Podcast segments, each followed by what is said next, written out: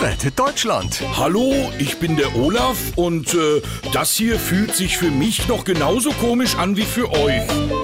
Moin, moin, ihr Fokuhilas. Ich geh kaputt. Wer geht mit?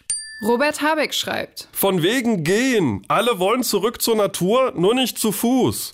Angela Merkel mischt sich ein. Oh, habt ihr die Sprüchesammlung aus den 80ern wieder rausgekramt? Äh, wartet, ich hab auch einen schönen. Ähm, arbeitslos und Spaß dabei. Angela, das ist doch kein richtiger 80er-Jahre-Spruch. ja, mag sein, aber er stimmt. Zumindest bei mir.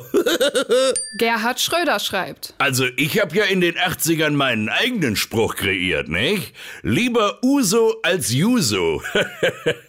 ja, ich erinnere mich gut. Dein doofer Spruch hätte mich damals fast meinen Job als stellvertretender Juso-Bundesvorsitzender gekostet. Ja, gern geschehen, Olaf. Oder anders gesagt, es ist nie zu spät, um als schlechtes Beispiel zu dienen.